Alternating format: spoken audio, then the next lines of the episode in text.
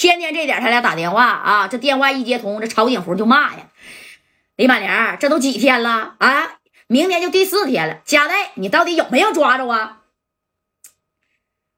曹老板，加代就在我跟前呢，我给他抓着了，刚抓着，没有半打点啊，抓着了，行。抓住了，赶紧敲废他一双腿！只要你要了加代的这双腿啊，那剩下的五十个 W 我都给你打到位。李满林一听，不好意思，曹总，可是加代他有点认服了，认服他认服能能咋的？服不服也得敲折他这双腿。曹总啊，你这个买卖。我李满玲现在不接了，不接了。李满玲，你什么意思呀？你可是收了我一百 W 的米儿，一百 W 的米儿，我是收了，收了能怎么的？我给你退回去不就得了吗？我李满玲出来是闯江湖、混社会，我也要个名气啊！我既然把家代我逮着了，他也服了，我就算是成功了。什么？李满玲，你他妈玩我呀？你跟加代是不是一伙的？合起伙骗我这一百 W 啊？啊！我告诉你，李满玲啊，你要是不给加代给给他敲折的一双腿，你呀别说深圳了啊，湛江这边那你也说不过去。你就算回到山西太原，我也能派白道的人，我给你整你去。你识相的，赶紧的啊，把电话给加代，赶紧要他一双腿。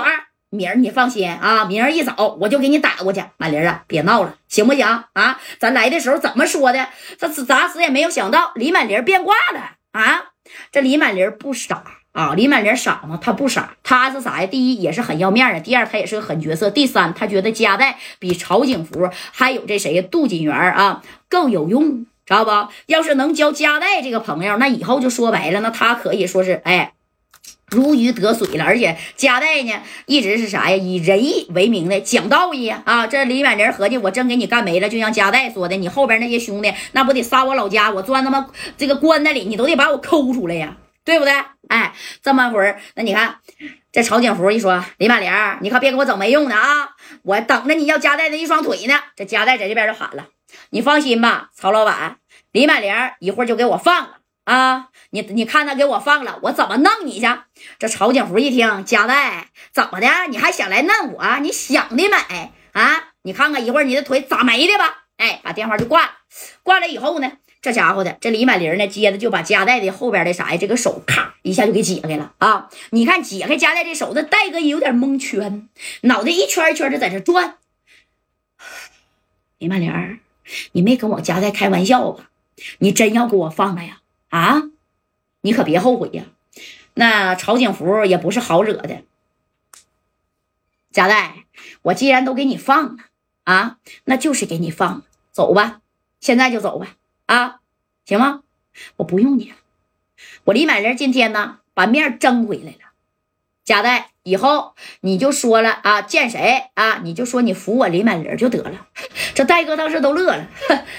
你让我加代服你，你就那么有成就感吗？我加代说一句服你就值一百五十个 W 吗？啊，兄弟，哎，这李满林说对，就值一百五十个 W，怎么地吧？贾代要走赶紧走啊！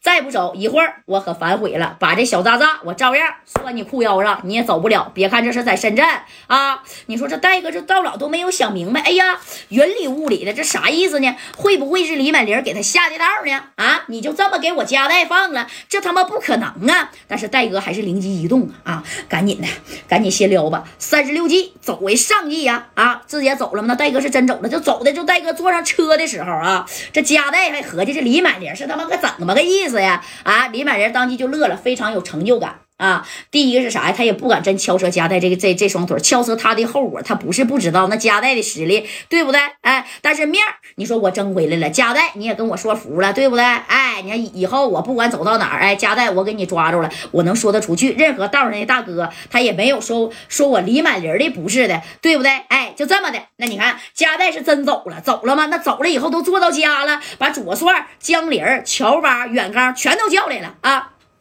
然后戴哥就说这事儿，但是他不知道啊，李满玲那马上是要倒霉了。怎么的呢？你看这李满玲啊，这李满玲呢，这一合计事儿我也办完了，那我走吧。干啥呀？我就是得回这个太原呢啊！但是临走的时候，我还得去一趟湛江，我把这一百 W 的米儿，哎，我取出来给这个曹景福送去。事儿我没给人办，但是夹带呢，我也算是给他收拾了，对不对？哎，你说这个事儿办的，就说白了，让加代想不明白，曹景福更想不明白。就李满玲觉得是啥呀？哎，我自己乐呵了，我满意了啊！你等李满玲呢来到湛江见到曹景福之后，你看这曹景福是这么说的：怎么的，李满玲？我整不了你了，是不是啊？那加代那双腿，你到底是敲还是没敲啊？没敲啊，真没敲啊？没有。